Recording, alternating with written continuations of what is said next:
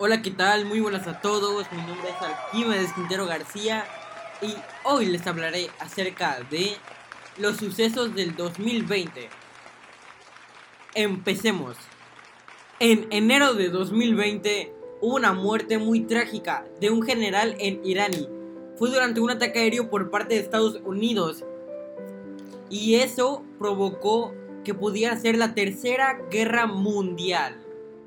En febrero de 2020 hubo incendios en Australia. Si bien los incendios en Australia comenzaron en 2019, estos se extendieron hasta enero de 2020. Ese desastre ya es considerado como el peor de la historia en aquel país. En marzo hubo inundaciones en Indonesia. Las lluvias torrenciales causaron severas inundaciones en la ciudad de Yakarta no una, sino en 12 ocasiones. Una en enero y otra en febrero y otra en marzo. En abril, la pandemia del coronavirus.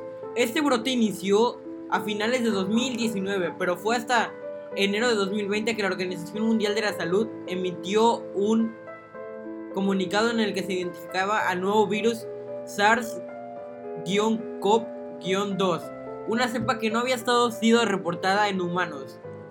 Las investigaciones señalan que surgió en un mercado de Wuhan. En mayo hubo unos incendios en Chernobyl. En 1986 este lugar sufrió la, mayor catástrofe nuclear. Ahora 34 años después fue, fue escenario de fuertes incendios forestales que obligaron a los residentes de Kiev a, a resguardarse en sus hogares. En junio, la caída en el precio de petróleo. El precio de petróleo de Estados Unidos sufrió un derrumbe y los contratos que vencen se colocaron por debajo de los 0 dólares por barril. Esto ante la preocupación de los inversionistas por la falta de lugar para almacenarlo y una baja en la economía global, causada por la pandemia del coronavirus. En julio, el avispón asesino. En algunas regiones de Japón son vistos como un delicioso refrigerio, debido a que son crujientes, dejan una sensación de calor y hormigón en la boca cuando los comen, y su veneno potencia el sabor de los licores. En agosto, el brote de sarampión en América Latina. En medio de la pandemia por coronavirus, se han registrado brotes de sarampión en diversos países de Latinoamérica. La Organización Panamericana de la Salud, OPS, alertó que se han registrado numerosos casos en Brasil, Colombia, Argentina, Venezuela y México. En septiembre, la presuma muerte de Kim Jong-un. El líder norcoreano dio de hablar en abril pasado debido a que desapareció por completo. La última vez que se lo vio en público fue el 11 de abril, pero comenzó a desatar sospechas luego de que se perdió la celebración del cumpleaños de su abuelo, Kim Do-sung, el pasado 15 de abril. Los rumores comenzaron a correr como pólvora sobre la ausencia de Kim, pero pronto se informó que se le había practicado un procedimiento del sistema cardiovascular debido a problemas de, tabaquismo y obesidad. En octubre, el Pentágono liberó videos de ovnis, objetos voladores no identificados. Después de que fueron filtrados años atrás, el Pentágono por fin hizo públicos tres videos de avistamientos de objetos voladores no identificados. OVNI por sus siglas en inglés, todos fueron grabados por algunos de sus pilotos en los años de 2004 y 2015.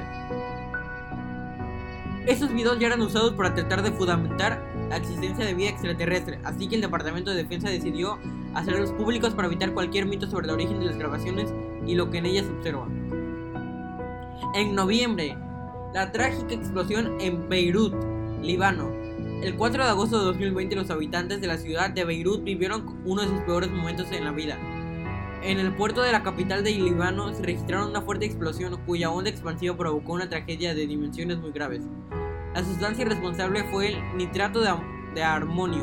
Había 2.750 toneladas que llevaban 6 años almacenadas, lo que provocó 160 muertos unos 6.000 heridos y 300.000 personas que se quedaron sin hogar. Muy triste, ¿o no? En sí, yo esperaba que 2020 fuera un año muy, muy pasivo, muy, que hubiera mucha salud, pero fue al contrario. Hubo muchos sucesos que provocó que la humanidad se volviera completamente loca. Aparte, el coronavirus sigue estando en el año de 2021 y no se ha quitado aún. Esperemos que se quite muy pronto. Pero bueno, ¿qué se le puede hacer? Yo espero que 2021 sea un año pasivo donde haya mucha paz, no haya muertes, no haya otro virus, no haya otra cepa del coronavirus. Espero que se quite pronto, pronto, pronto, para que todo vuelva a la normalidad, para que seamos con nuestras familias. Intenten no salir a casa para no enfermarse. Eso es todo por hoy. Espero que les haya gustado mi podcast. Y muchas gracias. Adiós.